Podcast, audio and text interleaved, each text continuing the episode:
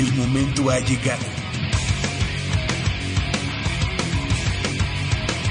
El azul y oro se apodera de tu sentido auditivo.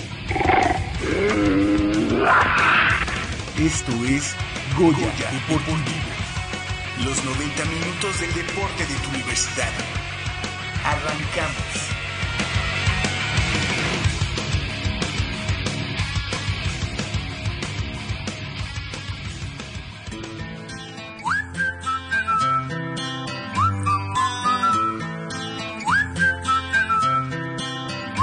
Blow my whistle, baby? Whistle, baby, let me know.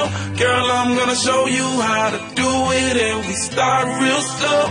You just put your lips together and you come real close. Can you blow my whistle, baby? Whistle, baby.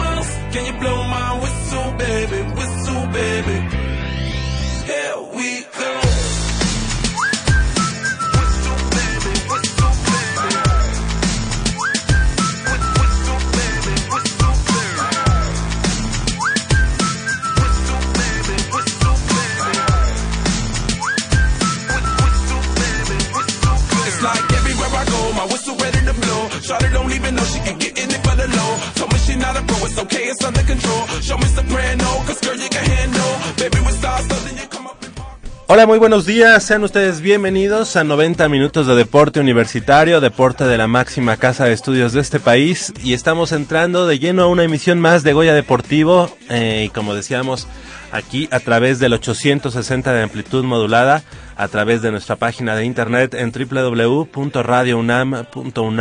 www.radiounam.unam.mx, transmitiendo completamente en vivo y en directo desde Radio Universidad Nacional en Adolfo Prieto número 133 en la Colonia del Valle. Yo soy Javier Chávez Posadas. Les agradezco que estén nuevamente con nosotros aquí en Goya Deportivo y los invito a que nos acompañen durante estos 90, 85 minutos que nos restan en este 9 de mayo del año 2015, donde estaremos platicando de esto que nos apasiona tanto, que nos gusta, que es el deporte de la máxima casa de estudios de este país. Del otro lado del micrófono nos acompaña como cada semana Crescencio Suárez en la operación de los controles técnicos, así como Armando Islas Valderas. Así que, eh, bueno, pues aquí estamos para servirles. 5536 8989 con cuatro líneas a su disposición, así como la sin costo 01800 505 26 88 para que estén en comunicación con nosotros. Y de este lado del micrófono me da mucho gusto eh, saludar a mis compañeros y amigos. Nayeli Rodríguez muy buenos días cómo estás Buenos días, pues contenta de estar otro, otro sábado con ustedes y llena de información. Claro que sí, tenemos mucha, mucha información del mundo deportivo de la Universidad Nacional y también damos pie a nuestro compañero y amigo y lo saludamos con mucho gusto, Leopoldo García de León. Polito, muy buenos días, ¿cómo Buenos estás? días, Javis. Buenos días, Nayeli. Pues aquí ya listos para esta emisión, donde hay mucha información. Mucha, mucha información que tendremos en esta, en esta emisión de Huella Deportivo. Eh, pues ya eh, terminó la Universidad Nacional, como ya lo habíamos platicado hace una semana.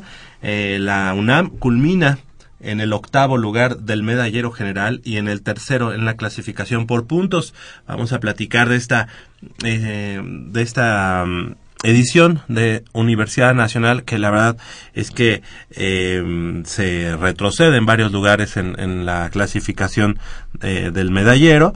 Como ya lo habíamos comentado aquí en Goya Deportivo, no esperábamos eh, un crecimiento porque se habían terminado algunos ciclos en cuanto a la elegibilidad de los eh, deportistas que nos dieron medallas a la Universidad Nacional, pero estaremos desmenuzando más a este a este respecto porque, porque bueno hay que decirlo ahorita la, estaba viendo la gaceta del jueves pasado y con bombo y, plati- con bombo y platillo pues aquí se, se anuncia cosecha de 15 medallas en la Universidad Nacional.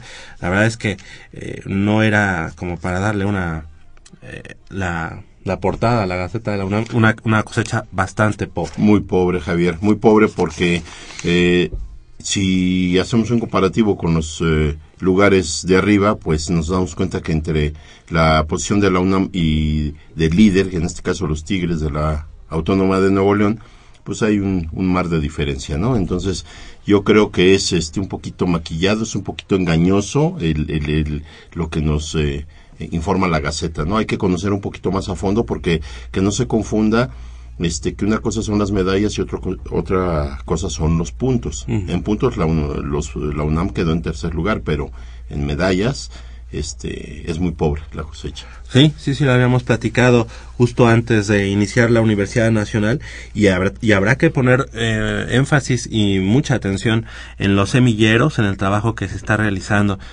dentro de eh, los entrenamientos y de la detección de talentos en la Universidad Nacional Autónoma de México y lo decimos precisamente porque pues eh, creo que hay que ser objetivos y hay que decir las cosas como son son 15 medallas en la Universidad Nacional eh, 5 de oro 6 de plata y 4 de bronce muy loable la actuación de todos estos medallistas universitarios no hay que no hay que este menospreciar No, este, claro. este gran esfuerzo Pero de cuántos atletas pero se espera hablando? muchísimo más, ¿no? Se espera, además de que el año anterior se había ocupado el tercer lugar en el medallero general, que también hay que decirlo, muy lejos Del del, primer primer, lugar. muy lejos.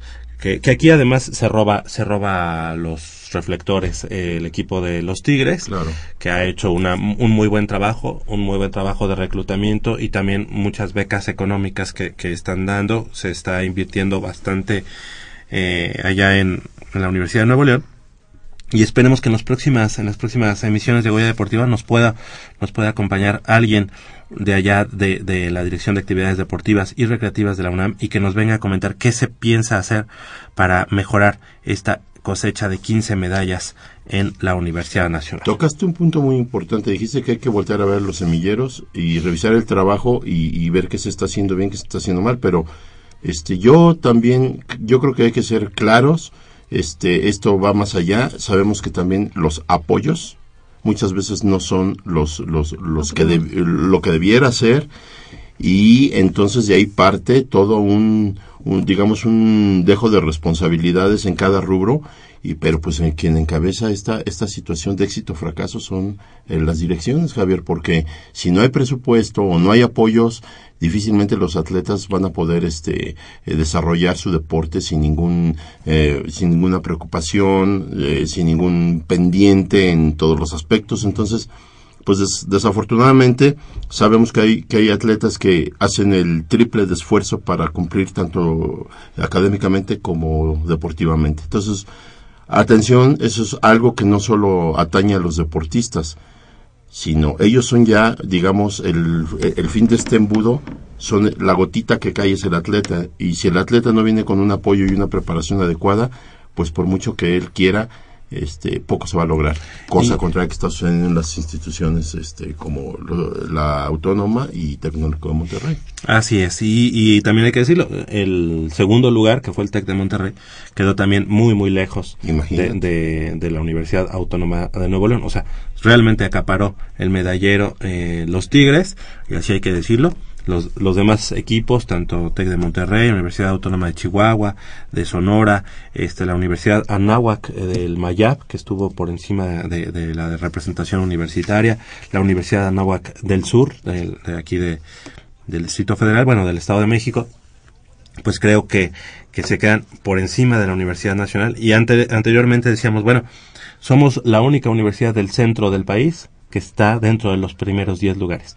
Ya en este momento la Universidad Anáhuac del Mayab y, la, y en el caso de la Anáhuac del Sur son universidades que están aquí en el centro o en el sureste, en el caso del Mayab, y que ya también están eh, desplazando a la universidad en el medallero. Esperemos que que, que haya que haya respuestas, que haya posibilidades, posibilidad de, de platicar con la gente responsable del deporte universitario y ver qué es lo que se está haciendo, porque en el caso por ejemplo, eh, de Brenda, Brenda Flores, que se llevó un par de medallas de oro en este, mm, en fon- ella fondista y además de la- Calificó, ¿no? Creo, de hecho. es cinco mil y diez mil y diez y mil 10.000 metros. creo que le fue muy bien, ¿no?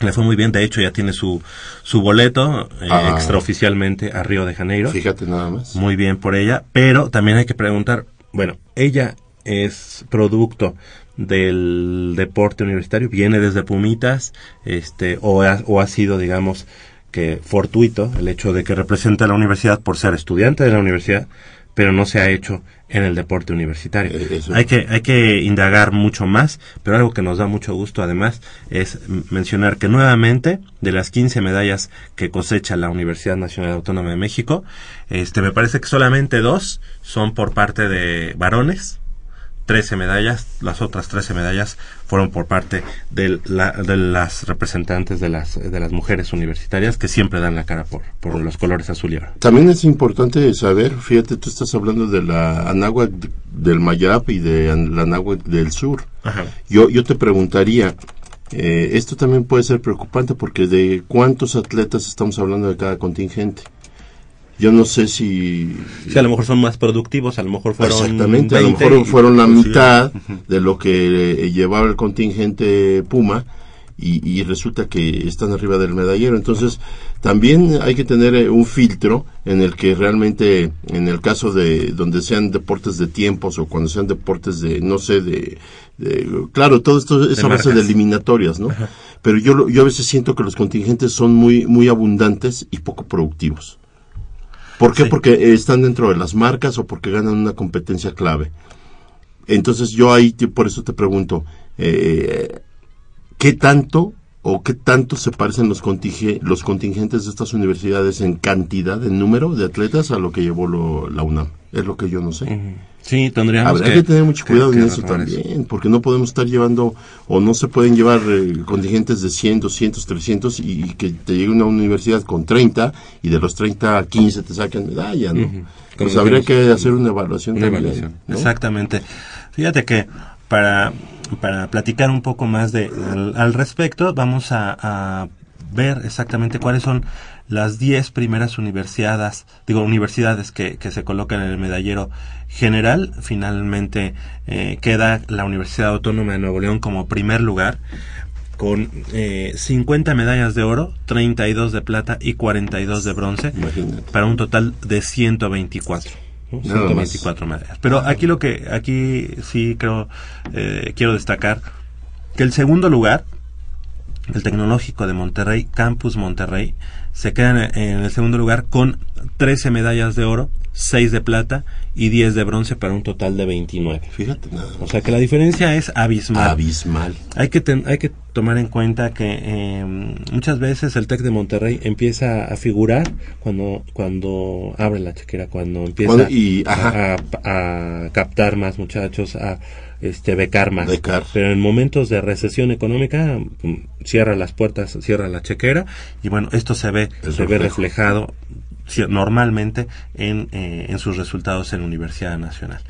La Universidad Autónoma de Chihuahua queda en tercer lugar con 11 de oro, 15 de plata y 15 de bronce para un total de 41. Es decir, tiene incluso más que el TEC de Monterrey, más medallas, pero Menos de oro. menos de oro, que es el, digamos, el, El- el criterio de desempate. ajá. En este caso, 11 de oro, 15 de plata y 15 de bronce para un total de 41 por 29 totales del TEC de Monterrey, Fíjate. que ocupa el segundo lugar. Eh, la Universidad Autónoma de Sinaloa con 9 de oro, eh, 10 de plata y 11 de bronce para un total de 30.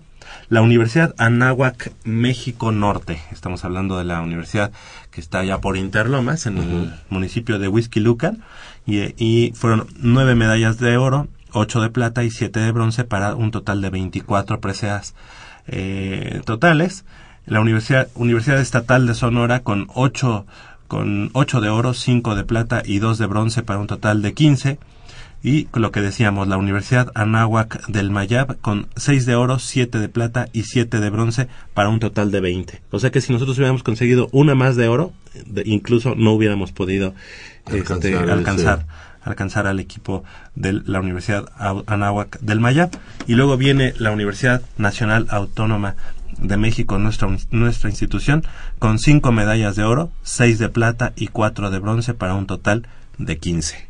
O sea, bastante, bastante eh, Muy bajo. raquítico, muy pobre el... el- Y algo, y algo que hay que destacar aquí, fíjate, este Polo, amigos de Goya Deportivo, Nayeli, la Universidad Autónoma de Ciudad Juárez queda en el lugar número 9 con 5 de oro, 4 de plata y 12 de bronce, o sea que con una medalla más de oro que hubiera conseguido la, la Autónoma de Ciudad Juárez, nos, nos supera porque tiene un total de 21 medallas. Ellos. ¿Eh? Sí, sí, sí, definitivamente es, eso habla, ¿verdad? Es, es nuestra realidad. Es una radiografía muy, muy importante. y muy cruda, ¿eh? Y cruda, muy sí. cruda para nosotros. La Universidad de Sonora con cinco medallas de oro, eh, dos de plata y cinco de bronce. Y luego ya viene la Universidad Autónoma del Estado de México con cuatro de oro, cuatro de plata y cuatro de bronce, doce medallas. Fíjate lo que son las cosas. En los diez primeros, o sea, hasta la Universidad de Sonora, solamente hay tres, tres que no son del norte del país, que es la, la UNAM, la, la Náhuac del Mayab y la Náhuac México Norte. Fíjate. O sea, solamente tres. Cuando- Predomina el- los contingentes norteños, ¿no? Sí. Son los fuertes. Son- Algo se está haciendo bien allá, ¿no? Algo se está haciendo Se bien. habla mucho de, de- del físico, de, de todo eso, pero a final de cuentas también es inversión, es saber invertir, es no es. solamente gastar el dinero por gastarlo, sino invertir. Y, y bueno, pues creo que prueba de eso. No, en este momento no podemos decir, bueno, es que son las becas, es que son, bueno, ahí está una universidad pública, que es la Autónoma del Estado, de, digo, de Nuevo León, que queda con 124 medallas y que bueno, veo muy, muy lejano el momento en el que podamos, este, competir. Solamente que te remontaras a los años 80, 70, por allá.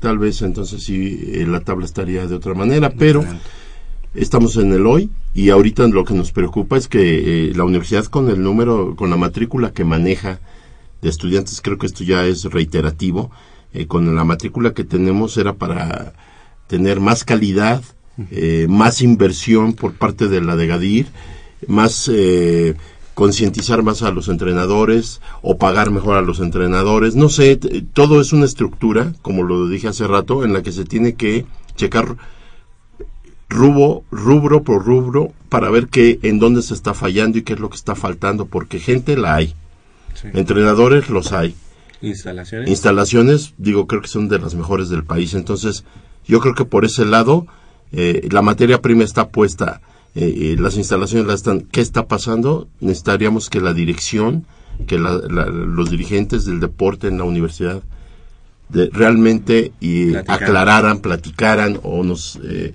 eh, orientaran de cómo está la situación. ¿no? Fíjate que, eh, bueno, siempre también digo, me gusta analizar a otra institución que obviamente es pilar, eh, pilar de, de nuestro México, como es el Instituto Politécnico Nacional. No por otra cosa, sino porque creo que, que es importante también saber Ah, claro, cómo están nuestros, claro, claro que nuestros amigos del. Poli, porque anteriormente, pues tanto la UNAM como el Poli eran los equipos más fuertes, eh, los equipos a vencer. Sabemos que en aquellos años, en los años 50, 60, 70, eh, las universidades estatales no habían tenido tanto auge, tanto tanto, mm, o sea, se estaban apenas cimentando de Claro, alguna manera estaban empezando a, a crecer. a crecer exactamente y fueron precisamente egresados tanto del poli como de la universidad Eso es bien quienes importante. quienes este Fueron precursores, Ajá, fueron la base. de, eso- de esos equipos y bueno ahora el Politécnico Nacional quedó en el lugar número 26 del medallero general con una medalla de oro dos de plata y dos de bronce para un total de cinco cinco medallas muy muy lejano de los primeros lugares. Tú, uh, yo creo que esto es, eh, no, sucede algo, no sé si ustedes estén de acuerdo.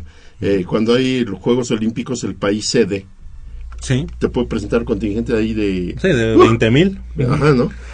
Y a final de cuentas, lo que, lo, lo que interesa eh, en este aspecto es saber de toda esta gente cuánta realmente tuvo éxito, ¿no? Entonces, por eso para mí sigue siendo muy importante saber cuánto, qué número de contingentes, eh, más bien de los contingentes que fueron, qué ¿Cuántos? número de atletas llevaban. Porque, insisto, es muy importante saber eso, porque si yo llevo, imagínate que yo llevo, pues a lo mejor 10, 10 y con pero el- los 10 ganan para mí, aunque quede con 10 medallas de oro y quede en el lugar, digamos, 20, Ujú. para mí va a ser Es mucho más como haber quedado en primer lugar, Sí. porque todos mis atletas. Ganaron por una presea, ¿no? Bueno, te voy a decir que la Universidad Autónoma Metropolitana, en alguna universidad nacion- nacional, quedó por encima de Pumas cuando ellos, pues, eh, digo, real, hay que decirlo, no son una potencia deportiva. La Universidad. Autónoma Metropolitana, las Panteras Negras, quedó, quedó por encima porque llevaron un equipo muy completo en alterofilia. Y con ahí, con, con- con eso, dieron más medallas de oro que las que tuvo en esa ocasión la Universidad Nacional.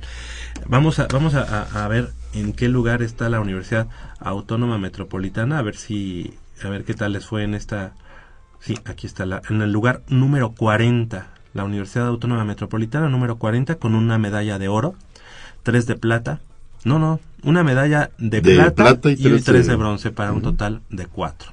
O sea, bastante, bastante lejos la Universidad Autónoma Metropolitana. Bueno, y con esto eh, da- damos por... eh, estos, estos datos a lo mejor mucha gente no les toma relevancia. Pues yo, yo les voy a decir, estos datos son tan delicados y tan importantes porque de aquí salen los atletas que van a Juegos Olímpicos. Entonces estamos viendo una pobreza en la mayoría de los del rendimiento de muchas universidades y de las pocas que destacan es de donde tienen que salir los atletas que muchas veces alcanzan una clasificación a Juegos Olímpicos. Exactamente. Y eso se refleja, obviamente, Sí. en, en, en la gente que, que mandan a Juegos Olímpicos. Todo es un proceso, ¿no? Fíjate Todo va- que- va- es, un, su- es un proceso muy la, importante. la Universidad de Guadalajara, que es la próxima sede, la Universidad de Guadalajara eh, de los Leones Negros de la Universidad Nacional, eh, quedó en el lugar número 24. Medalla de oro, una medalla de oro, seis de plata y siete de bronce. Esto será el año que entra. El próximo año, la Universidad de Guadalajara será la, será la sede de la Universidad. Pues vaya que, que estamos inmersos en una situación, híjole, de veras, parece que son este ciclos, ¿verdad? Y, y, y- y parece que perjudica al deporte en general en la UNAM. Lo estamos viendo en, en nuestro deporte amateur, en nuestro deporte profesional. Creo que, híjole, son ciclos que algo está pasando. Al- y, lo tenemos que decir porque a mí sí me duele muchísimo ver a la y universidad. sabes en esa que lo, lo te- lo tenemos que decir porque el año pasado este, ocupamos el tercer lugar en el medallero general y uno espera que a partir de ahí pues sea como que un levantón, ¿no? El despunte. el despunte para, para el equipo, para la delegación. Y aquí con bombo y platillo anunciábamos que en el, en el último día de competencias todavía íbamos en el segundo lugar, ¿no? Todavía por encima del TEC de Monterrey, muy lejos, muy lejos del- de la Universidad de Nuevo León, pero como el segundo lugar. Y en el último día de, de, mm, de participación, el tenis de mesa le da al TEC de Monterrey tres, dos o tres medallas más de oro y ahí es con- cuando nos quitan el segundo lugar, nos desbancan y nos vamos hasta el tercer bueno al tercer lugar del medallero general en esta ocasión pues, esperábamos por lo menos el tercero y nos quedamos con el octavo muy lejano a las 30 medallas que obtuvimos el año el año pasado. Fíjate que en la clasificación por puntos que como tú sabes este Polo Nayeli amigos de Goya Deportivo bueno pues se, se toman en cuenta muchas cosas. Cuántos atletas llevaste eh, en cuántos participaste en primera ronda, con cuántos llegaste a la segunda ronda, con cuántos llegaste a la semifinal y con cuántos llegaste a la final y qué medalla ganaste. Ahí la Universidad Nacional Autónoma de México concluyó en el tercer tercer lugar general. Ahí, bueno, creo que no fue no fue malo, fue, fue bastante positivo. Eh, primero la Universidad Autónoma de Nuevo León, luego la Autónoma de Chihuahua y luego la Universidad Nacional Autónoma de México con un total de mil 184 puntos totales, eh, superando a la Universidad de Guadalajara, al TEC de Monterrey Campus Monterrey, a la Universidad de Ciudad Juárez, a la de Sinaloa, a la de Baja California y al Instituto Tecnológico de Sonora. Así que bueno, pues así está, así están las cosas, ese es el, digamos, el, el compendio, lo que sucedió en esta Universidad Nacional. Felicidades, como ya decíamos, a los medallistas universitarios, a los que eh, tanto a los que ganaron medallas como a los que no ganaron medallas, sabemos que ellos dieron su mejor, su Sí, mejor sí, sí. este, funcionamiento. Aclaremos que ellos nadie va a perder, ¿verdad? Tú no vas a con la idea de que de, de querer perder, ¿no? Exactamente. Lo Y- y, sabemos. ¿Qué te parece si, si en- enunciamos a cada uno de ellos? Es en atletismo, eh, ganadora eh, Brenda, eh, Brenda Flores de 1500 y no, de 5000 metros Cinco planos 10,000 y 10000 Ajá. metros planos. Eh, también en gimnasia aeróbica la tuvimos hace una semana a Fiona Irish Rojas. En judo también nuestro amigo Karim González, que lo tuvimos lo también hace aquí, sí. una semana. Y también hace dos semanas tuvimos aquí a Isabel eh, Palacios y a Úrsula Castillejos en la medalla de oro de dobles, de dobles femenil.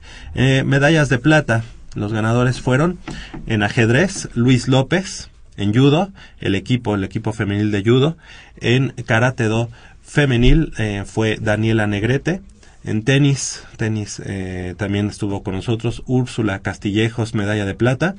Tiro con arco estuvo el equipo compuesto por Daniel del Valle, Cristian Mata y Alejandra Caballero, así como el equipo eh, de voleibol de sala femenil que hace una semana se eh, cayó en la final precisamente ante las Tigrillas de la Universidad de Nuevo León y bueno pues se quedaron con la medalla de plata. Y en gimnasia, digo en las medallas de bronce está el equipo, el equipo, más bien el trío de gimnasia aeróbica por Alejandra Ortega, Paulina Vázquez y Fiona Irish, así como gimnasia aeróbica Aerodance con Estefanía Franco, Irish Rojas, Alejandra Ortega, Pilar eh, Rugerio y Paulina Vázquez, a quienes también tuvimos hace un par de semanas aquí en Goya Deportivo. Eh, en judo femenil, em, me ponen aquí Cruz Velasco, es Andrea, Andrea Cruz Velasco, y en levantamiento de pesas en más de 75 kilogramos femenil, también la ganadora de la medalla de bronce fue Mariana, Mariana Dunge de la Facultad de Medicina. Así que bueno, pues todos ellos felicidades y felicidades a todo el equipo que, que acudió allá a la Universidad Nacional en Monterrey, Nuevo León. Octavo lugar en el medallero general y tercer lugar en el, el- la- el listado por puntos. Muy bien, ¿verdad? muy bien. Son las 8 de la mañana con 29 minutos. Vamos a hacer una breve pausa aquí en Goya Deportivo y regresamos con la otra con la otra cara de la moneda, que es la Olimpiada Nacional.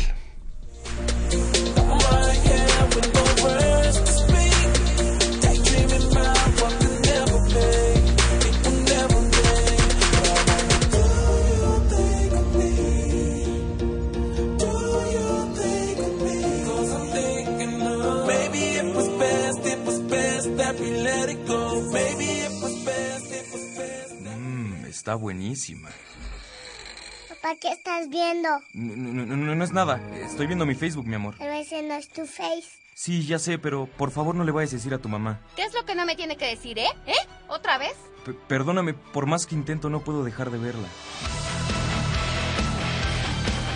La pasión por el deporte también causa adicción. www.deportes.unam.mx Noticias, videos, convocatorias, medicina del deporte y mucho más.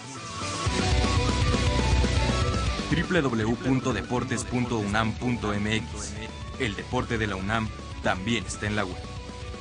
Goya Deportivo, la voz del deporte universitario.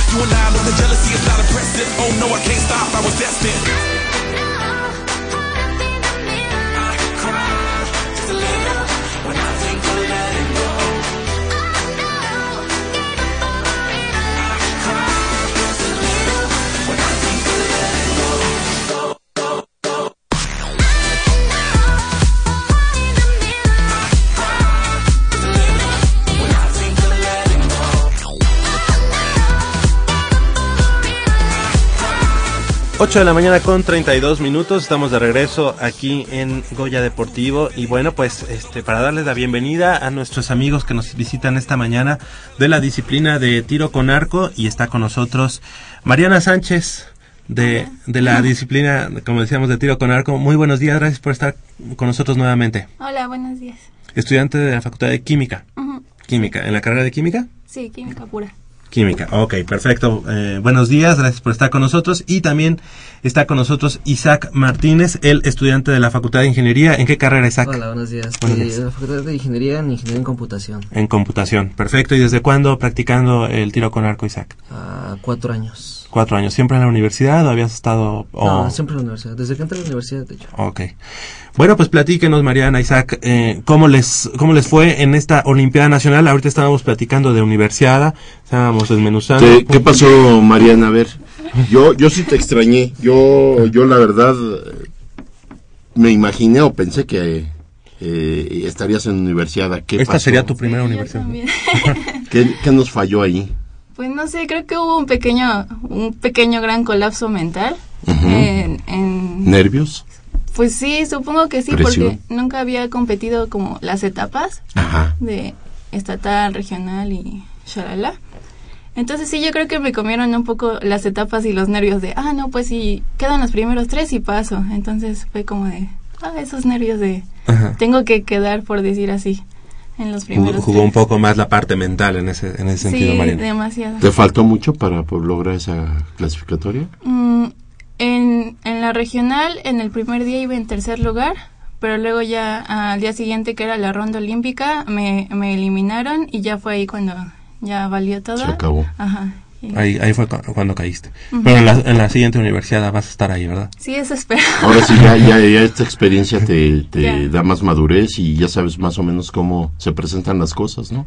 Pues sí, ya, Seguro. este, pues a ganar la Universidad Nacional el próximo año porque Porque estábamos viendo que los, los digo, tiro con arco dio, dio medallas, Sí. pero sí eh, estábamos viendo eh, medalla por medalla que nos hizo falta un poquito más para, para, para ascender en lugares. Así que Sí. esperemos que, que puedas estar. Y en tu caso, Isaac, eh, ¿tú, ¿tú no fuiste a universidad o sí No, estuviste? tampoco fui a universidad. También me eliminaron en la etapa regional. Regional.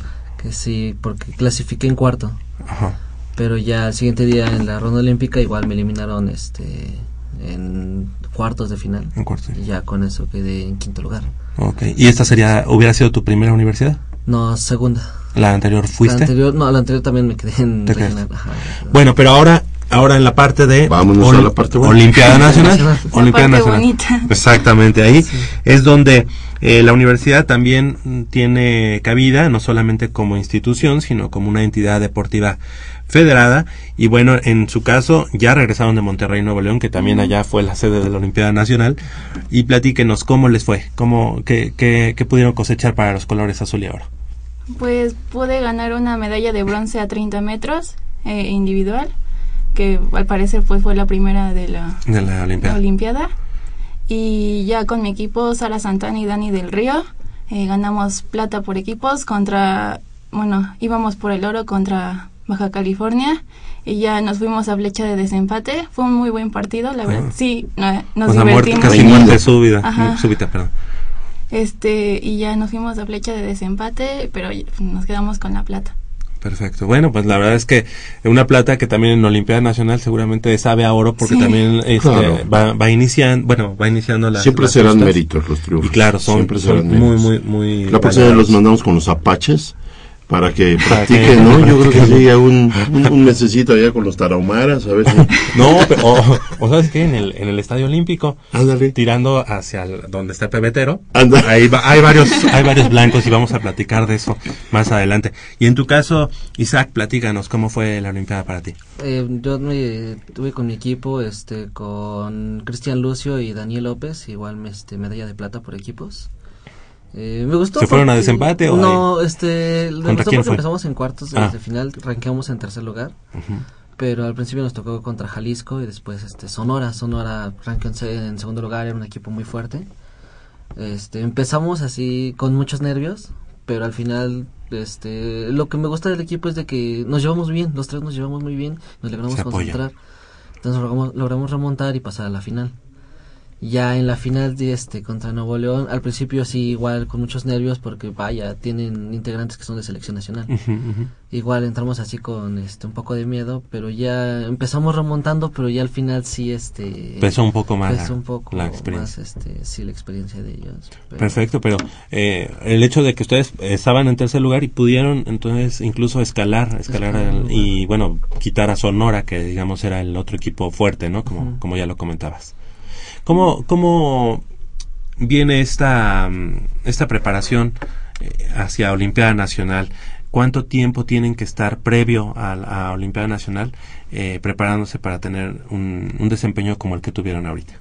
Pues es el trabajo de un año. Por ejemplo, ahorita, eh, bueno, venimos del descanso de esta Olimpiada y ya empezamos a trabajar para la siguiente Olimpiada. Es el trabajo de todo un año. Claro, perfecto. Y, y bueno, en el caso de, de, mm, de compaginar las dos actividades, eh, Isaac, platícanos un poco eh, al respecto. Eh, ingeniería en computación y tiro con arco. Es difícil, es Ujú. muy difícil porque, por ejemplo, mis clases las tengo, eh, como vivo muy lejos, mis clases las meto a las 9 de la mañana. ¿Hasta dónde vives? En Ciudad Neza. Ajá. Entonces mis clases van de 9 de la mañana a 2 de la tarde. Entonces ya de las 2 de la tarde a 6 de la tarde me voy a entrenar y de ahí a casa a hacer este tarea, pero sí es muy Desgastante. Debe ser muy desgastante. desgastante ¿verdad? hacer este, así, pero vale la pena. No, pues imagínate. Este, bueno, eh, estábamos comentando hace rato que lamentablemente pues es- quedamos en octavo lugar. En Con- universidad. Ajá.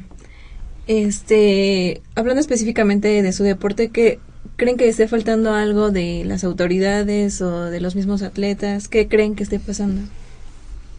Apoyos, en- entrenamiento. ¿Algo falta o lo tienen? ¿O para ustedes están completos?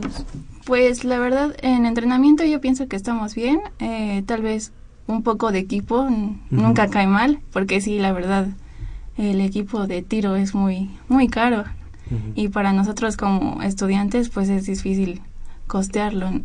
Pero en general en entrenamiento, pues no creo que nos falte nada. También estamos de acuerdo que en la competencia afecta las condiciones climáticas y Claro. todo eso, eh, pero pues en general estamos bien. Oye, y ahorita que hablabas del equipo, eh, por ejemplo, si yo voy al, al- a la Asociación de Tiro con Arco de la UNAM, ahí me prestan un, un, un arco. Sí. Sí, ahí este, la universidad presta equipo conforme a las posibilidades que, que tiene la asociación. Ajá. Ya, obvio es este equipo para principiante. Eh, ya más adelante, este, como es un deporte donde hay que tener muchísima paciencia, porque Claro. no llegando luego luego no tira una flecha uno. Sí, claro.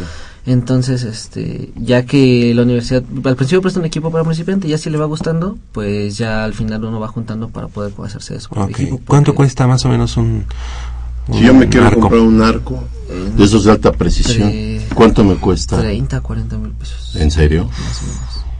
Oye, y sin flechas, ¿no? Cada año, güey. 30 mil, 40 mil pesos. ¿Y, y qué vida tiene el arco? ¿Ya tiene una vida prolongada o si hay que este, considerar algún tipo de mantenimiento o Pues, cambiar el, el, el Lo mismo? que hay que cambiar cada año realmente son las flechas, más o menos. Ajá. Año, año y medio. Eso es lo, obvio, es lo que más se desgasta, ¿no? De fuera el- lo que es este el arco, ramas maneral. El maneral dura aproximadamente 10 años, o sea, sí tiene bastante vida. Ajá. O sea, o- pero obvio se va este va descontinuándose. Perfecto. Si entran las nuevas tecnologías Sí, seguro. y si tú llegas con tu barquito de madera, no, pues ya te ven así como Yo tengo uno de madera que este se extravió porque en el mercado de Sonora yo compré uno. ¿no? En el mercado de la bola en Santo Domingo. ¿Tú, tú, Mariana, eh, tienes arco personal? Sí, ¿Sí? a este nivel de competencia Ya, es- necesario, necesario tener tu propio arco. y que llegaste con tus papás y les dijiste, ¿qué, cre- qué creen? Que no les voy a pedir tubos de ensayo, no les voy a pedir nada para la facultad. Ni libros. Ahí está la biblioteca. ¿Sí tuviste que comprarlo? Eh, bueno, la asociación me ha apoyado bastante en eso por mi desempeño, Ah, qué bueno. pero este sí algunas cositas de, de material. O sea, sí. cuando vas dando resultados y que la asociación dice, bueno, Eso pues, es a lo sí. que nos referíamos con esa pregunta. Sí. ¿Qué tanto interviene el apoyo Ah, sí. Eh, eso era- exactamente, no, no, no, no de que eh, llegues y dan, para la "Ahí está princesa, el color". aquí está, ¿qué color quieres? Me cayó bien. Ajá. No, Ah, sí, sí, sí. claro, en base a tu desempeño te van este, prestando las cosas. Correcto. En tu caso, Isaac. Igual este, la asociación me, ha apoyado mucho. Ujú. Eh, de hecho, la mitad del arco me lo ha prestado la asociación. Ajá. Sí, se ha, ha portado muy bien con nosotros. Es, Perfecto. Que le tenemos que exigir más, es ingeniero. Sí. Ese ojo. Sí, Las ¿no? matemáticas, ¿qué onda ahí? Oye, eh, ¿se aplica algo de, de eso?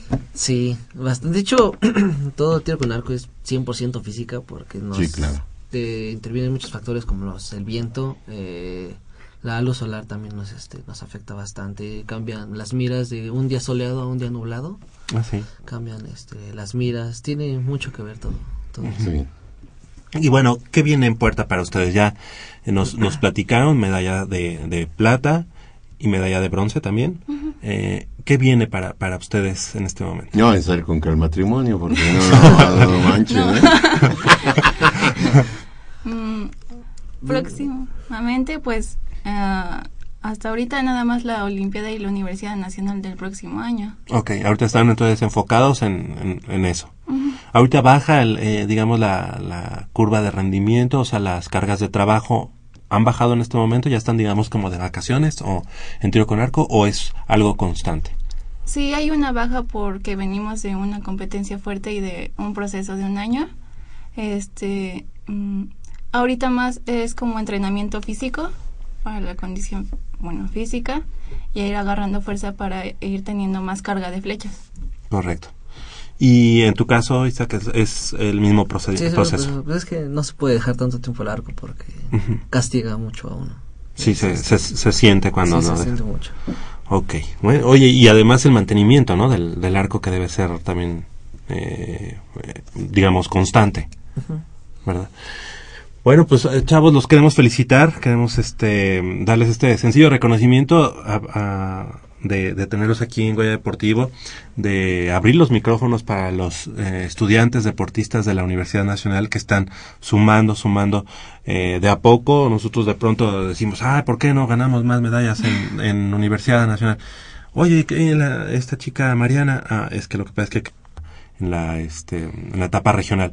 Pero qué bueno que estén en este momento también cosechando para la universidad en Olimpiada y que para el próximo año pues esperemos verlos también en, en Universidad, que en este caso será en la Universidad de Guadalajara y obviamente poniendo el nombre de, de- en alto de la universidad como siempre lo hacen el equipo de tiro con arco.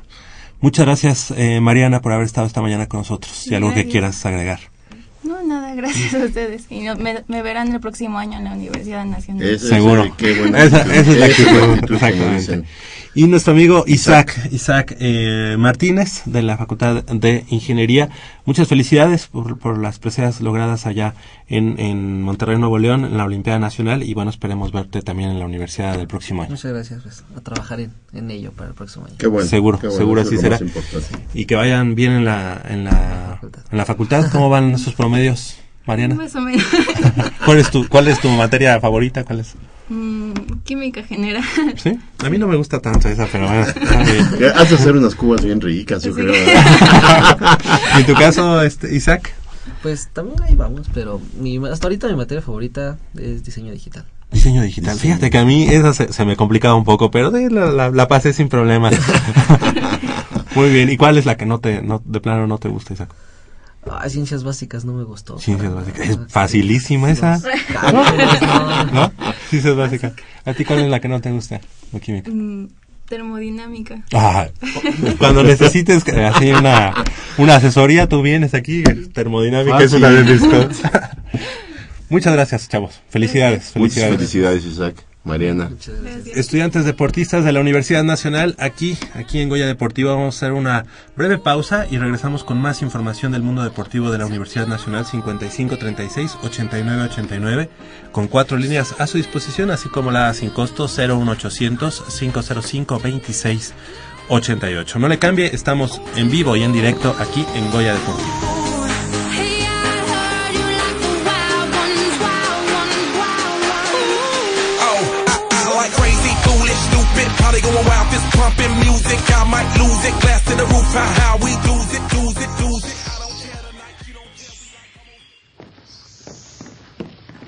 Vengan, es por aquí.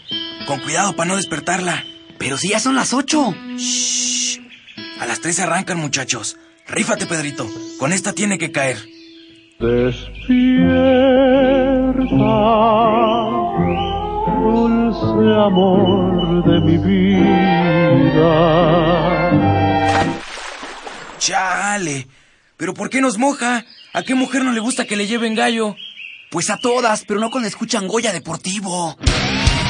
Los sábados en la mañana tienes una cita y no querrás que nadie te moleste. El cuadrante ensordece con el rugido del felino.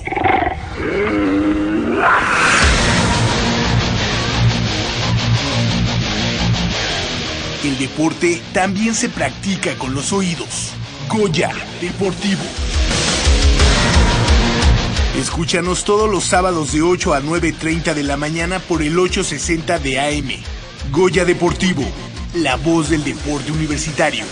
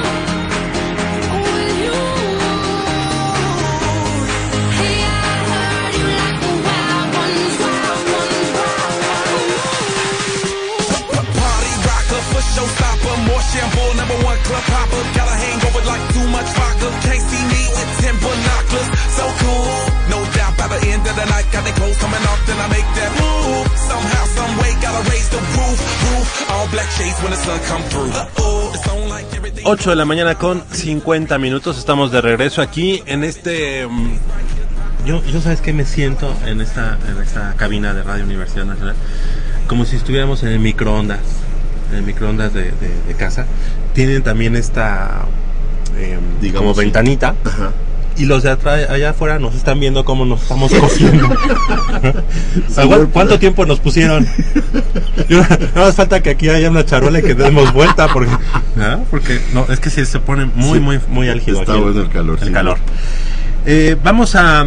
Hoy tenemos un, un programa especial y en unos minutos más estaremos entrando con, con esta una mesa redonda que, que esperamos este armar aquí en Goya Deportivo en esta emisión con respecto a nuestro equipo, el equipo de los Pumas de la universidad en el fútbol profesional. Entonces en unos minutos vamos a dar, pa- da- dar causa a ello y los vamos a invitar a que nos llamen al 55 36 89 89, que participen con nosotros, que nos platiquen cuál es su sentimiento, cuál es su sentir en este momento en el que ya hoy oficialmente Pumas así gane, así se vaya a Chalma a danzar, lo que, ha- lo que hagan ya no pasa nada, ya es- estamos No oficialmente fuera. Estamos fuera. ¿Ah? Oficialmente fuera. Pero antes de eso, vamos a platicar de que Brenda Flores, estudiante de la Facultad de Estudios Superiores Iztacala, eh, bueno, pues ya consiguió la marca mínima requerida por la Federación Internacional de Asociaciones de Atletismo, la IAF, por sus siglas en inglés, en la prueba de los 10.000 metros planos durante el Peyton Jordan Cardinal Invitational of No, no quiero. No, es- inglés. o- Es que el mío es más como del, del este de Texas. bueno, por en, allá en, en Estados Unidos, en de atletismo, el pasado 2 de mayo.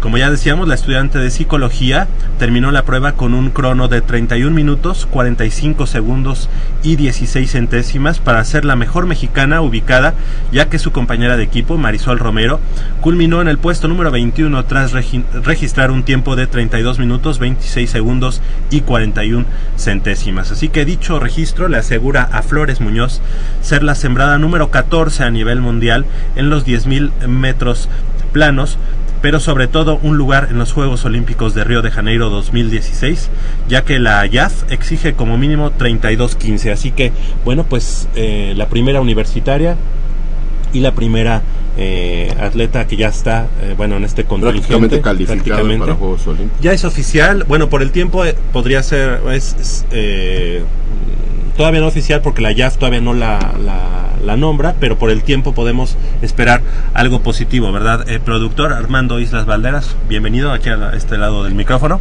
Gracias, gracias Javier, eh, amigos de Deportivo Polo Nayeli. Eh, sí, oficialmente, extraoficialmente, Brenda ya tiene eh, un lugar asegurado en Río de Janeiro, pero eh, como ustedes saben, y las asociaciones de, bueno, las, comisiones nacionales, los comités olímpicos de cada, de cada país, son los que finalmente determinan qué atletas van. A pesar de que ya Brenda por ella misma consiguió el tiempo, uno pensaría que Brenda es la que tiene que ir a, los Juegos Olímpicos. Sin embargo, los comités olímpicos nacionales son los que finalmente, mediante filtros o campeonatos nacionales, son los que determinan quiénes, quiénes van. Entonces, eh, pues lo único que necesitaría Brenda sería como ratificar que es este, la mejor de- del país en un campeonato nacional, en un filtro. Eh, y bueno, finalmente pues eso sería como la llave para que ella esté presente, pero eh, el tiempo el- o la plaza de México para, en esa prueba para Río la consiguió Brenda Flores. Ah, bueno, Exactamente. Qué, qué bueno que haces esa aclaración, porque a final de cuentas, eh, digamos que entonces todavía es- está en stand-by esa, eh, esa clasificación, porque si llegara alguna atleta a hacer un tiempo mejor, me, hablo mexicana, obviamente Brenda se quedaría rezagada, quedaría fuera del con- de esta Sí, competición. porque finalmente eh, tú sabes que en el deporte hay imponderables, puede haber lesiones, puede haber eh, cosas, eh, pues bueno, que Externas. me- externas que afecten el rendimiento del atleta. Entonces lo que hacen en este tipo de disciplinas, bueno, válgase la redundancia, atletismo, el judo, los deportes individuales, son conseguir plazas, plazas para, para el país, para los Juegos Olímpicos. Independientemente. Independientemente de Ah, quién, la, quién la gane, digo, si, si Brenda demue- sigue demostrando su nivel, que lo ha hecho, digo, es campeona centroamericana, es campeona, es la máxima exponente en esta prueba en México, bueno, finalmente si lo sigue demostrando en el, digamos, último filtro para acudir a los Juegos Olímpicos, indudablemente que estará. Todavía la, la jefatura de misión de México no ha designado, no ha visto los parámetros o vamos, no ha hecho como un clasificatorio, ¿no? Entonces, Pero oye, pero si todavía en, hay- si en un certamen internacional ella ya, digamos, dio la marca y es, eh, digamos, que está mejor avalado, eh, digamos, porque fue mundial, yo Claro. creo que yo creo que ya en un certamen nacional no debe de tener ningún No, problema. no, no, ningún problema, digo, salvo que haya, eh, no sé, que se nos enferme, por ejemplo. Y de hecho, íbamos a hacer un enlace con ella en estos momentos, pero bueno, eh, me había comentado que está en Cuernavaca, de hecho está en, en el cierre de, de la preparación, entonces anda pues Concentrada, concentrada. no sé. entonces bueno, lamentablemente no se pudo, pero bueno, estará. ella, estará eh, ella participó en Panamericanos. En Panamericanos, de hecho va a estar en Panamericanos. Ok. Eh, participó en Centroamericanos, es campeona centroamericana en Ajá. los 5.000 y en los 10.000 metros. Y bueno, en la universidad, pues lo acaban ustedes de decir, también es campeona, eh, doble doble medallista de oro De en la universidad. Exactamente. Estudiante de psicología en la Facultad de Estudios Superiores Iztacala. Le mandamos un saludo, la mejor de las suertes y felicidades. Y además, pues obviamente, eh, muy, muy honrados de que sea una universitaria quien ya está eh, con, con su boleto para, la, para los Juegos de Río de Janeiro 2016. Ah, Pues ojalá se mantengan, ¿no? Ahí, lo difícil no es llegar, este Javier, es mantenerse ahí, porque sabemos que aprietan, hay, hay, atletas que, van en un proceso y, muchas veces dan la sorpresa después. Así es, y bueno, eh, nada más también para, para platicar de- del fútbol americano, el día de hoy a la una de la tarde hay que recordar que los equipos de la universidad no solamente están en ONEFA, sino también hay equipos eh, de fútbol americano en otras ligas, como es la OFAMO, la Organización de Fútbol Americano del Estado de Morelos, y el equipo de los Leones de la Facultad de Estudios Superiores Cuautitlán, actual campeón de la OFAMO en la categoría intermedia, pues estará ya jugando su semifinal ante el conjunto de la eh, Universidad Internacional de Cuernavaca, los legionarios. Eso será en punto de las 13 horas allá en el campo 4 de la FES Cuautitlán. Para nuestros amigos que quieran acudir, son líderes, líderes actuales la- la- los Leones de la FES Cuautitlán, así como el equipo que no, que no estuvo participando en esta, en esta temporada de primavera, el equipo de los Ocelotes de la Facultad de Estudios Superiores eh, Zaragoza, pero bueno, ellos estarán en otoño, ya eh, los dos, tanto Leones como Celotes, pero el día de hoy la semifinal entre los Leones y el equipo de los Legionarios de la Universidad. ¿Por qué no están en. UNEFA ellos? Este, por las edades. Ah, ok. Sí, son jugadores que como sabemos, pues están en facultad y algunos son mayores, son más grandes. Ya son los que acabó la elegibilidad. No, no han acabado la elegibilidad, pero no, no, no tienen la edad para estar en la intermedia de ONEFA. Ah, En La intermedia de ONEFA son de 18 a 20 años, o sea, son jugadores de prepas. Eh, o, o que están en los primeros años de la facultad y en este caso pues son son estudiantes ya de los de los primeros eh, o de los últimos semestres de la carrera de la FES Cuautitlán y por eso es la intermedia es una intermedia libre de alguna manera eh, y bueno son todos son estudiantes tanto de FES Cuautitlán los Leones que son semifinalistas y campeones actuales como los Ocelotes de la FES Zaragoza a quienes estaremos viendo ya en las temporadas de eh, otoño también en, en la Organización de Fútbol Americano de Morelos, la OFAMO. La próxima semana estaremos platicando ya del roster final de la selección nacional que estará participando en el Mundial eh, Senior de fútbol americano allá en Canton, Ohio, y en donde están 19, 19 eh, jugadores del De equipo de los Pumas Ciudad Universitaria. La próxima se- semana estaremos platicando de esto y mucho más porque el equipo de Canadá declinó a participar en este mundial Así que bueno, pues eh, se abre la oportunidad para que para que México sea o escale algún peldaño. ¿Quién, quién es, el eh, en el staff es el coach Raúl Rivera? Raúl Rivera es el head coach del equipo. Canton, Ohio es donde está la- el Salón de la Salón de Fama. la ¿verdad? Fama de la Entonces sí, sí reviste ese Sí, juego. claro, y además ya está tomando como mayor fuerza, ¿no? Porque hay que recordar que este mundial, pues, se ha llevado a cabo en Suecia en algún momento, este, en Europa, ¿en dónde? En Austria también, eh, países de Europa, y ahora regresa a la cuna, regresa a Estados Unidos, y qué mejor que sea en Canton, Ohio, una ciudad emblemática para el fútbol americano, donde se va a llevar a cabo este mundial, el campeonato mundial senior, que es avalado por la IFAF, la eh, Federación Internacional de Fútbol Americano.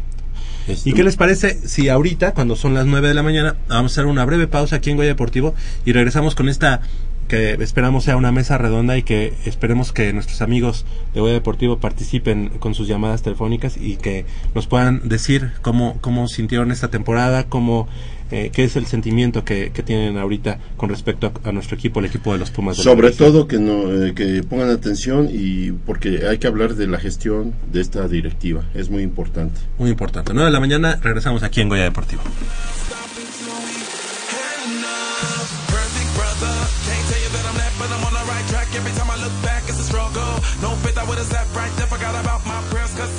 Hustle. No, Inhala. Exhala. Uno más. Sácalo.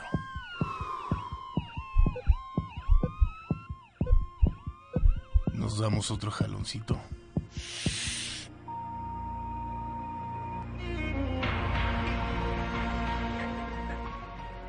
No pierdas tu vida de un jalón. No te la juegues. Las drogas no son una opción.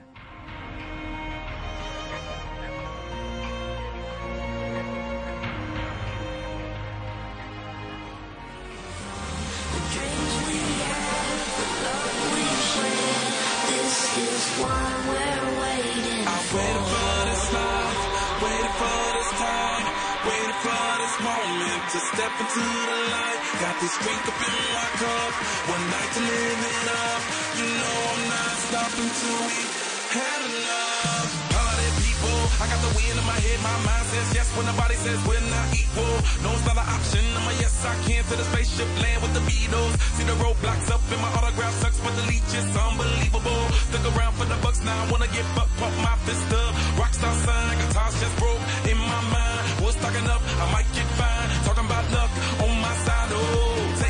In my shoes. Cause the night my dream that came true. And I'ma party it up through the roof. We're waiting for.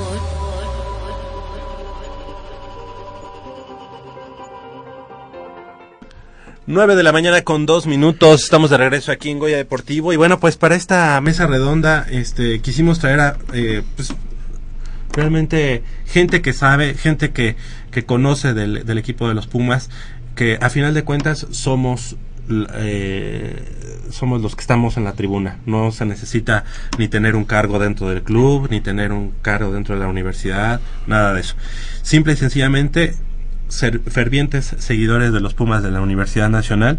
Y bueno, pues además de que está Nayeli Rodríguez con nosotros, que también es este eh, seguidora de los Pumas, de que está Leopoldo García de León, que como ya sabemos y ten- tiene una amplia, amplia trayectoria en las gradas es- siguiendo a, a lo- a los Pumas, este, egresado de la Facultad de Derecho de la Universidad Nacional Autónoma de México.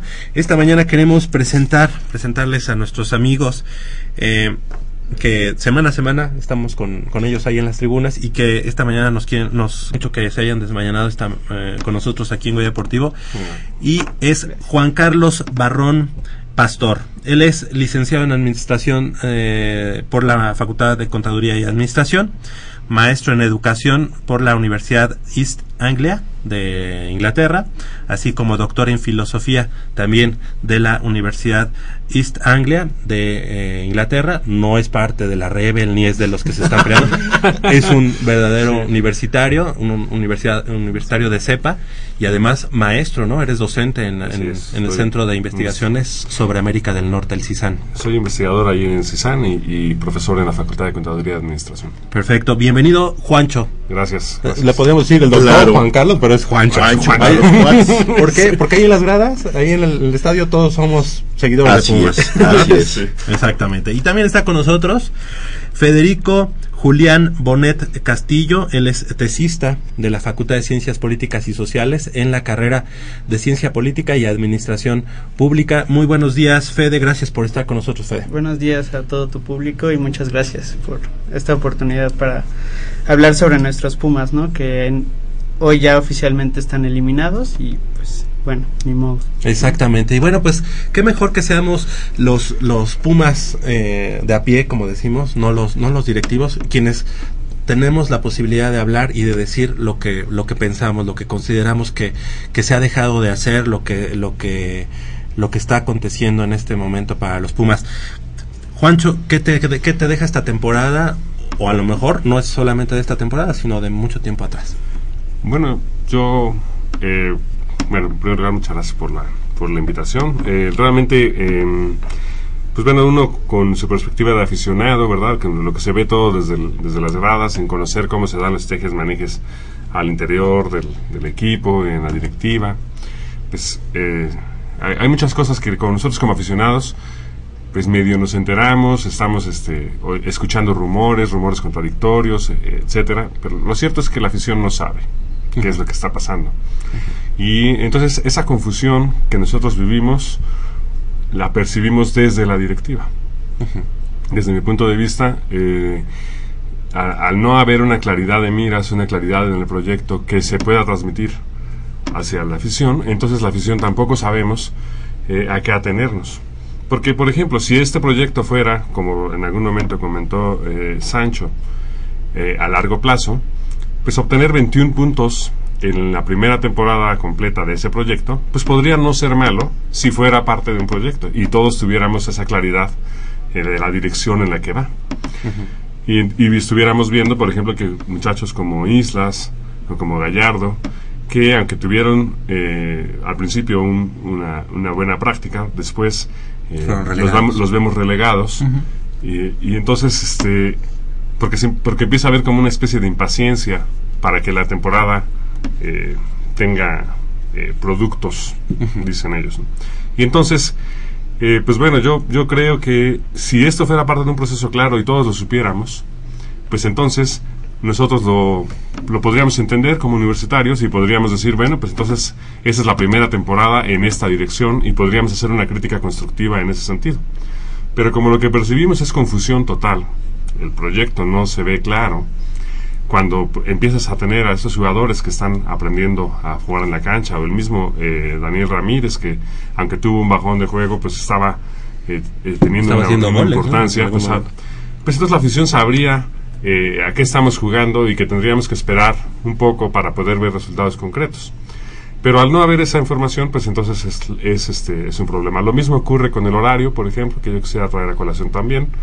Si hubiera transparencia en las razones por las cuales eh, jugamos a esa hora, y no sé, pareciera, es- que, es pareciera, que, pareciera que estamos esperando a que haya la primera víctima fatal para que No, podamos to- pensar sobre eso. Ah, no, sigue, sigue, Juan. Un paréntesis. Sobre todo, este, que hay equipos que con una mano en la cintura cambian el horario de una semana a otra, ¿no? Porque se me antojó jugar hasta tal hora porque el rating, o se me antojó ah, porque vengo de un viaje. ¿Y nosotros? Pero además Parece que somos el nosotros no, representamos una televisora, Pues representamos no. algo mucho, mucho más eh, importante. Claro que sí, y yo creo que esa importancia las, las mismas eh, autoridades y las misma, la misma directiva ha dejado que se pisotee. Sí. Eh, porque a final de cuentas no se vale, no se vale, insisto, y no nada más hablo de la televisora que nos transmite. Hay equipos de la otra televisora que también de repente, no, pues para el próximo juego lo voy a cambiar a tal hora porque por X.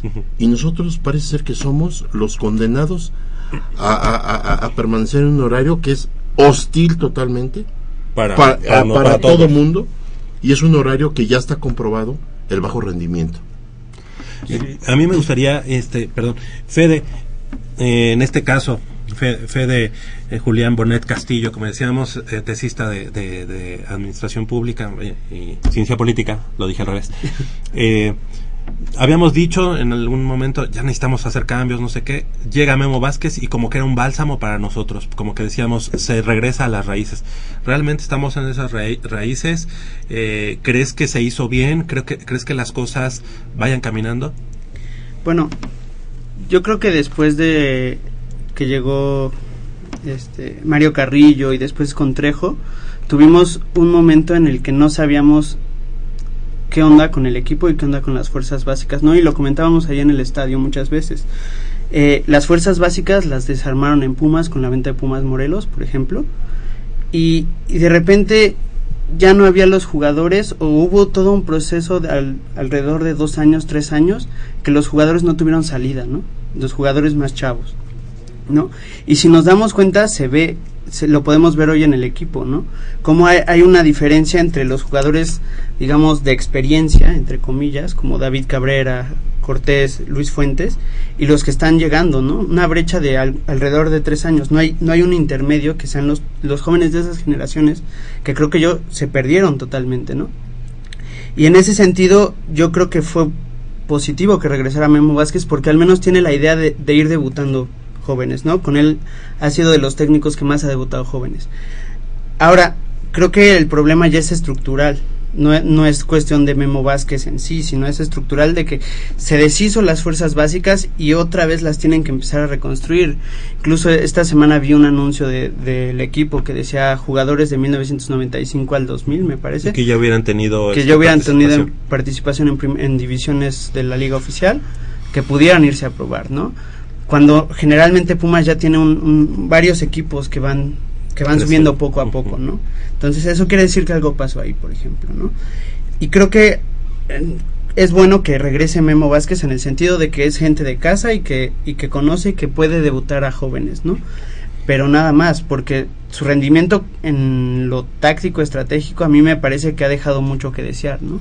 Claro. Y lo decíamos, bueno, yo les, les platicaba, creo que eh, conforme ha pasado el tiempo, eh, ese campeonato del 2011, en el que Pumas es campeón frente al Morelia, eh, me, me da la idea de que ha pasado el tiempo y cada vez se lo atribuyo más a lo dejado hecho por el por el Tuca Tuca, por el Tuca que lo eh, que lo hecho por por Memo Vázquez. No sé como que venía con cierta inercia ese equipo que incluso es eh, bueno digo en, en las bases es el equipo subcampeón del 2007 campeón en el 2009 y campeón en el 2011 como que es un trabajo que sí se venía haciendo que de pronto este fallaron algunas cosas y que ahorita al, día de hoy estamos pues parecemos como los cangrejos no en la, en la- temporada pasada sí calificamos y con ciertas expectativas. De hecho fuimos el único equipo que pudo haber dejado fuera al que a, a la postre fue el campeón. Y bueno al día de hoy tenemos menos cosecha de puntos y bueno pues realmente mal. Mira, eh, eh, eh, este fracaso tiene nombre y apellido, ¿no? Y, y eso la gestión de Jorge Borja Navarrete. Jorge Borja Navarrete nada tiene que estar haciendo en Pumas y lo hemos dicho no ahorita, ¿eh? desde hace muchos programas. Él es el, eh, él es el, eh, el principal culpable de todo lo que está sucediendo. Y me voy a lo que decía Juancho. Las contradicciones, no sabemos hacia dónde va el equipo. Voy más por ese lado y te voy a decir por qué. Juancho habló y tocó un, tema bien, bien, bien importante. Y parece que no, pero súper sencillo. Dijo, si nos hubieran dicho que es un proceso que va a mediano a largo plazo y de qué forma, pues a lo mejor, como dice, 21 puntos no serían malos. No, aquí el problema es que esos procesos en Pumas nunca se daban. Pumas era una continuidad. Ahí no había procesos, ahí había continuidad. Se inició desde Renato Cesarini y Pumas siempre fue un equipo, y me voy ahora a lo que dijo Fede, en el que no tenías necesidad de estar solicitando gente que te, se venga a probar. Pumas muchas veces tenía que hacer cortes drásticos de tanta gente que estaba en fuerzas básicas, tenía que, lamentablemente, eh, penosamente de algunos, eran los prospectos que tenían en fuerzas básicas. Tan es así que fuimos por años surtidores de la selección nacional, principal surtidor de las selecciones nacionales, tanto a nivel jugadores como a nivel entrenadores, como a nivel directivo. Después, una época doradísima que to- en todos los diarios decían, usted busque en cualquier equipo y siempre va a encontrar jugadores de Pumas. Entonces, aquí la situación es que le han querido llamar proceso a un fracaso latente. Eso es lo que... No, es que ahora sí, ya tenemos un plan, ya tenemos... No, no es cierto. Y fácil y rápido, y en pocas palabras resumiendo. Fíjate, nada más. Desde Jorge Borja Navarrete han pasado cinco, cinco entrenadores. Joaquín del Olmo, Antonio Torres Servín, Mario Carrillo, José Luis Trejo y Guillermo Vázquez. Futbolistas, nada más para que tengan ustedes una idea, que es más alarmante, han llegado Romagnoli, Villa, Lozano, Luis García, Robin Ramírez, Juan Pablo Rodríguez, Ignacio González, Cándido Ramírez, Ariel Nahuelpan, Daniel Ludueña, Leandro Augusto, Ismael Sosa, Dante López, Diego, Diego Lagos, Francisco Dutari, Matías Britos, Eduardo Herrera, Silvio Torales, Jonathan Ramis y Gerardo Alcoba. Ve la cantidad de jugadores que han llegado y que de ahori- a- ahorita si nos ponemos a contar, creo que nada más hay dos o tres de esta lista. Bueno. Presidentes, Alberto Garciaspe, Roberto Medina, Mario Trejo y Antonio Sancho. Ok. Todo esto, tú dime en la historia de Pumas cuándo se había dado. ¿Cuándo se había dado una inestabilidad, un cambio tan radical? Y no estamos hablando de años, estamos hablando que a veces era eh, a dos torneos, eh, no sé. Todo esto es un desastre, y bien lo dice aquí. ¿Y desde cuándo lo dijimos? Otro punto clave en la gestión fue la venta del equipo de ascenso Pumas Morelos. ¿Desde cuándo lo venimos diciendo, Javier? Pumas Morelos era prácticamente, y era un hecho que era el escalón para llegar a la primera división. Y era necesario, porque era de la gente que recibían de 10, sub 17, sub 20 a Pumas Morelos y de ahí te lanzaba yo a primera división. Entonces, todo esto, ¿qué es lo que, en, lo- en qué eh, lo resumimos? En un fracaso. Entonces, para mí esa palabra de, no, ahora sí empieza un nuevo proceso y ya se está reestructurando, sí, por la reestructuración se tiene que hacer. Nada más que la reestructuración nos va a costar mucho. Muchísimo, muchísimo, porque no Y hay nada tiempo, en cantera. y tiempo. Mucho. Ahora, la paciencia la tenemos que tener, sí. Pero ¿sabes qué es lo malo? Que cada, que cada torneo los jugadores también lastimosamente, no, s- como no saben, no perciben y no saben cómo interpretar, nada más estamos apenados y estamos comprometidos con el club. Bueno, estoy de acuerdo con todos los comentarios que ya dijeron. Eh, es un es algo lamentable lo que pues que tal vez no nos podemos dar cuenta de todo lo que acaba de decir, o sea, podemos ver que pues ya salió el técnico, ya salió, pero realmente nunca nos habíamos, bueno, no, nos- no, te, no te das cuenta de todos los cambios que, que se lleva a cabo y por lo tanto, por eso es que el equipo se ve fracturado y como ya comentábamos hace unos programas, los mismos jugadores están divididos, o sea, Verón que, que en los primeros años yo recuerdo cuando había llegado Javier Cortés, David Cabrera, pues que no, no había tanta división y que ahora lo está viendo y seguramente pues también tiene que ver un, por, un parte de la directiva. Este, quizá No. también sea eh, no, no solo los jugadores o el técnico, sino también los psicólogos, los nutriólogos, o sea, no nada más es de los jugadores y del técnico, ¿no? O sea, creo que es de todo un equipo y, y, y no, o sea, no nada más echarle la culpa a Memo Vázquez o a Herrera que no haya metido goles, sino Claro. es todos.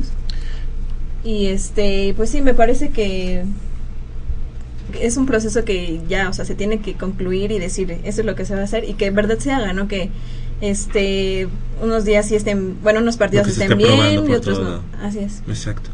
Tenemos llamadas. Así es, eh, Adriana Armando. Costa nos llamó. Feliz a todos en el programa de Deportivo por el trabajo que hacemos y espera que Pumas cierre con victoria en el torneo frente a Monterrey. El licenciado Enrique Ortiz está de acuerdo con lo que están platicando en la mesa. Cree que es cuestión de una adecuada canalización de los recursos y del presupuesto, ya que él considera que el presupuesto de Pumas para el fútbol soccer es poco. Raúl Horta felicita al equipo de Deportivo y así como a la comunidad universitaria. Gracias, Raúl. Y Jesús Quintanar dice que los directivos no saben contratar, los refuerzos no han sido los más idóneos, el caso de Ludueña, el caso de Matías Brito, el caso de Leandro cuando jugaba. Y espera que se haga una reforma integral. Eh, la semana pasada dice que eh, Pumas se vio como sin ganas de querer clasificar a la liguilla, se le vio de- bastante de nada, eh, ¿no? pausado.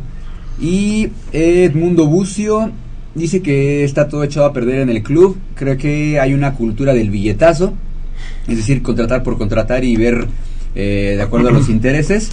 Dice que la cultura de la universidad es crear su, perso- su propio personal. Y bueno, esto ya se ha dejado de hacer desde la gestión de García Aspe. Juancho. Pues bueno, yo creo que bueno los comentarios de, que vienen de, de, de fuera de la cabina son, son muy atinados y nos hacen recordar aquí. Yo mencionaba en, en mi primera participación la cuestión de la confusión que percibimos nosotros, eh, hacían bien aquí se- señalando Nayeli, la, confusión no solamente es la afición, sino también se ha a jugadores, a psicólogos, a todo. eh, entonces esa confusión no permite eh, eh, darle una dirección y, y- posiblemente ahí radique la idea de que los jugadores eh, parecieran deambular eh, en, en la cancha tantas veces. Es, es como un reflejo de todo lo, lo que está pasando. Yo ahora quisiera además centrarme en una segunda cuestión que se mencionó en una de las llamadas tangencialmente, que es la cuestión de la transparencia. Yo creo que el club, eh, yo sé que el fútbol mexicano, eh, pues bueno, es, es, este, es, una, es una institución en entredicho. En México estamos viviendo era, una era de corrupción, el fútbol mexicano no es la excepción, y desafortunadamente a mí me gustaría decir que Pumas fuera la excepción, pero no lo puedo decir. Y entonces, como no lo puedo decir, yo pienso, bueno, ¿cómo podríamos hacer que el Club Universidad nos hiciera sentir orgullosos en el espíritu universitario?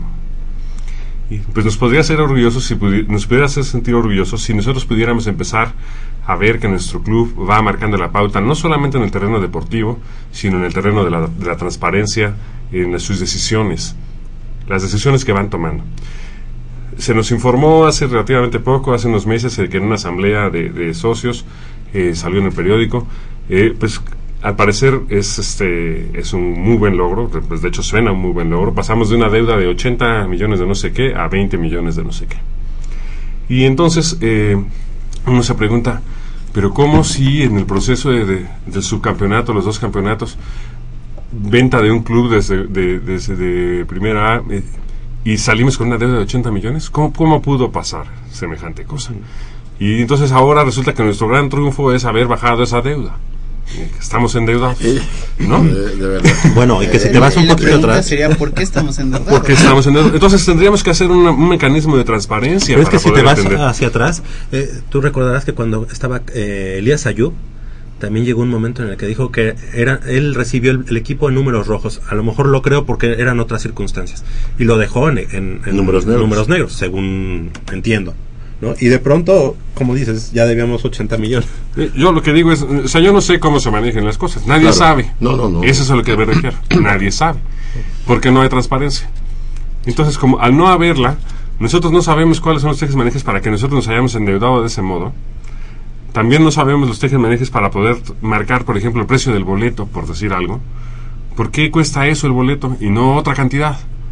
¿Por qué los No. estudiantes a lo mejor ¿Por qué los no estudiantes tienen- no tienen acceso? ¿No nos importa más que haya más afición? ¿O- Claro. o, eh, ¿Y qué tipo de afición? ¿Y qué tipo de afición? ¿Por qué estamos viendo estas cosas que vimos la semana pasada? Eh, personas que, que no parecen conocer los valores universitarios, pero que se dicen aficionados de los Pumas.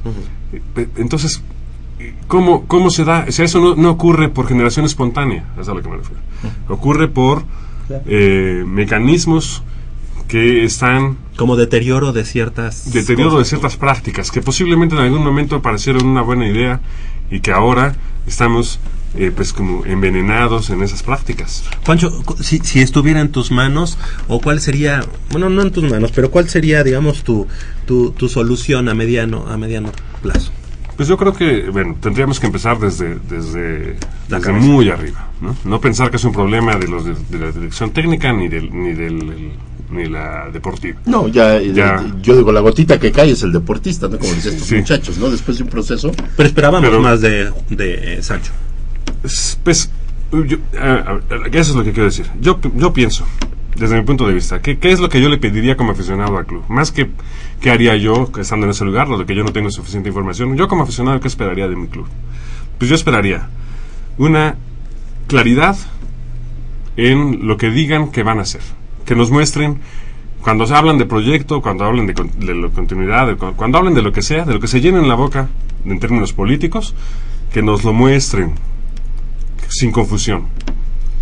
Y dos, que haya transparencia en el manejo del club. Hubo muchas cosas en este año que salieron en los medios. De acerca del estadio universitario, acerca del estudio del- del- de, los, de los logos, acerca de, de- de- de- de los agentes con el caso de Verón. Hubo mucha información y el- la respuesta del club fue la del avestruz. Nosotros no tenemos ninguna información eh, directa como aficionados para nosotros poder decir, eh, bueno, pues lo que está pasando en el club es esto y aquello, lo que ocurrió con este agente es esto y aquello, lo que ocurre con el estadio es esto y aquello, lo que, no sé, no tenemos información. Entonces yo pondría dos cosas como aficionado. Por uno, claridad en la comunicación de las ideas acerca de un proyecto y dos, transparencia acerca de los manejos en las contrataciones, los contratos que hace el club, etcétera, etcétera, para que todos nosotros podamos entender hacia dónde va el club. Yo creo que es lo menos que merecemos, Javier, porque eh, hay que hacer un, un paréntesis importantísimo. Las personas que ahorita están hablando, nuestros invitados, nuestros grandes invitados, son gente del público. Al público nunca se nos escucha. El público es el que menos sabe, según a ojos de, de lo- de directivos, que, han, que alguna vez han llegado hasta insultar al público. Al público nunca se le toma en cuenta, pero sí se le exige. Se le exige pagar un boleto. ¿Y yo qué te tengo que exigir? Yo lo menos que te puedo exigir en la cancha es que de- me demuestres que el trabajo de tu semana lo brindas con alegría y con compromiso. Fede, por favor. Sí, totalmente de acuerdo con estos dos últimos com- comentarios. Y yo sí enfatizaría lo que dice Juancho, ¿no? La cuestión del discurso, porque es muy fácil venirnos a decir estamos muy apenados o muchas gracias por su apoyo, cuando cada semana pareciera que no quieren jugar. O sea, por ejemplo, la semana pasada se estaban jugando la calificación, ¿no? Y era y no importaba perder por uno o por 20 goles. Lo que necesitaban era ganar. Y lo que tenían que hacer era salir al principio a Que se viera otra jugar actitud, a ¿no? jugar totalmente a, ganar. Sí. Y, y a mí me parece que después del gol dijeron, bueno, pues ya ni modo, ¿no? Y, y recuerdo algo mucho que pasó, creo, hace dos temporadas, que fue lo- la cuestión que calificamos de último momento, pero que resulta que, por ejemplo, eh, Martín Bravo ya tenía boletos para sus vacaciones. ¿no? Y, y- eso- Y po- eso por es- ejemplo, eso, ¿qué Qué compromiso barbaridad. tiene alguien que ya se quiere ir de vacaciones con, con el equipo, no? Y digo, entiendo que por la cuestión del dinero, lo que tú quieras, es mejor preparar tu viaje antes. Pero lo preparas hasta que acabe la temporada, no Bueno, antes, ¿no? supuesto. Y si te sobran unos días, ni modo, ¿no? Así es, así es el fútbol. Pero no... Pues es cualquier trabajo. Exacto, Claro, exacto. claro. ¿no? cualquier trabajo. Tú no trabajas, yo no te pago, Sí. ¿no? Entonces, ¿a qué estamos jugando, no? ¿A qué están jugando la directiva y los jugadores con la afición, no? Que creo que es una afición muy fiel, ¿no? Y que siempre pareciera que hay un debate de no criticarlos porque amamos al equipo, pero yo creo que es justo al revés, no hay que criticarlos para demostrar ese amor, ¿no? ¿Dónde, dónde está el cáncer? ¿Dónde está el cáncer de Pumas? ¿Cuál es el cáncer de Pumas? Pues mira, ¿O por qué empezarían? por los directivos, Javier. Sí. Necesitamos directivos comprometidos de tiempo completo. ¿Cuánto tiempo le queda a esta directiva? Seis meses o un poquito más. Eh, eh, lleva tres años, un mes este señor en el Entonces puesto. yo creo que ya debe ser este Entonces, año en agosto, sí. septiembre. Ya iniciada la temporada siguiente. Eso es lo peligroso. Porque ahorita yo estoy leyendo y siguen insistiendo en que empezamos por ahí del número 14 en la porcentual. Entonces, olvídate, vamos a, vamos a poner tantitito de lado lo de la porcentual. Tantitito. Yo pregunto, ¿con estas herramientas vamos a, a- a- a- participar el próximo torneo? ¿De plano con este mismo equipo? ¿A darle continuidad? No, pues yo creo que definitivamente lo que podemos esperar el próximo torneo, de, o sea, si nosotros nos atendemos a lo que hemos visto en los últimos años, lo que vamos a tener el próximo torneo es otro torneo de confusión, de promesas, de contrataciones. Y de peligro, Juancho. sí, y, Y de peligro. Y eh, además vamos a seguir eh, todos eh, pues en una, en una Dinámica. eh, en una dinámica de, de- de deterioro por parte de la afición y por parte del club creo que, que cuanto antes se pueda detener esa, esa dinámica de deterioro, yo creo que tu pregunta de- del cáncer, yo creo que yo creo que la, la- desde mi punto de vista como, como administrador, yo pienso que el meollo del asunto está en, en esa confusión y esa transparencia. Yo, yo tendrí- tendría que pensar que habría que hacer una mostrar claridad en, eh, en lo que se va a hacer desde, desde antes de las contrataciones. Es muy buen tiempo ahora porque pues Porque ya todo sabes que no, que- ya- que no ya va- sa- no. Además, bueno, yo creo que es muy buena noticia que no hayamos calificado, porque la temporada pasada, aunque por supuesto hicimos Se un disfraza. gran papel, de pronto disfrazas, disfrazas lo que ha pasado. Si hubiéramos Muy importante. calificado, ahorita, Ahorita ¿ya estaría vieron todo- cómo sí funciona la situación? ¿Ya vieron cómo sí está bien la cosa? Otros cuatro años. Lo que pasa es que el campeonato es está así de parejo. No, no es cierto. No hay que engañarnos. Yo creo que no se vale ya engañarnos nosotros ni que nos sigan engañando. Y muy importante que sea este foro, Goya Deportivo, que sea Radio Universidad Nacional, donde podamos platicar. Eh, Juan Carlos Barrón, eh, Pastor, ¿crees que la próxima semana podamos continuar con esta plática? ¿Vas a estar en mucho México? ¿Vas a estar? Sí, sí, sí, claro. Porque ¿crees falta que- tocar temas muy álgidos. Hay, hay muchos temas y, y quisiéramos seguir co- comentando comentando con todos nuestros amigos El de Goya equipo se va de vacaciones, pero nosotros no. Ento- y no. Y esto sigue, ¿eh? Esto trae mucho, mucho. Y nosotros seguimos siendo aficionados al equipo de los. También podrán irse de vacaciones, pero otros estarán ya buscando quién Del otro lado del micrófono estuvo Crescencio Suárez en la operación de los controles técnicos y Armando Islas en la producción. De este lado del micrófono, muchas gracias a Juan Carlos Barrón Pastor, como ya decíamos, doctor en filosofía por la Universidad East Anglia y bueno, obviamente universitario de, de, de- de CEPA. Muchas gracias. Muchas gracias Nos, nos escuchamos, nos vamos a ver aquí la próxima semana. Ok, claro que sí. Gracias. Federico Julián Monet Castillo, tesista de la Facultad de Ciencias Políticas y Sociales, muchas gracias por haber estado esta mañana con No, nosotros. mu- muchas Y gracias a ustedes. El próximo sábado contamos contigo. Perfecto. Ya lo, ya lo dijeron al aire, así que ten cuidado. Nayeli Rodríguez, muchas gracias. Gracias y que tengan un buen fin de semana. ¿Tu pronóstico para hoy? 1-0. ¿Ganamos o perdemos? No, ganamos, ganamos. Ah, Polo García de León, muchas gracias. A ver, muchísimas gracias a todos los radioescuchas, a nuestros invitados y nos vemos la- el próximo. ¿Tu pronóstico? Pues yo creo que ya como andan 2-0. Vamos ¿Tu a ganar. pronóstico? Vamos a perder uno, 2-1. ¿Tu pronóstico? Yo creo que 2-1, pero ganamos. Yo creo que ganamos 1-0. Digo, es, es más de corazón. Como ya no están presionados. Muchas gracias. Soy Javier Chávez Posada. Les recuerdo que el próximo sábado en punto a las 8 de la mañana tenemos una cita aquí en Goya Deportivo. 90 minutos de deporte universitario, deporte de la máxima casa de estudios. Hasta la próxima.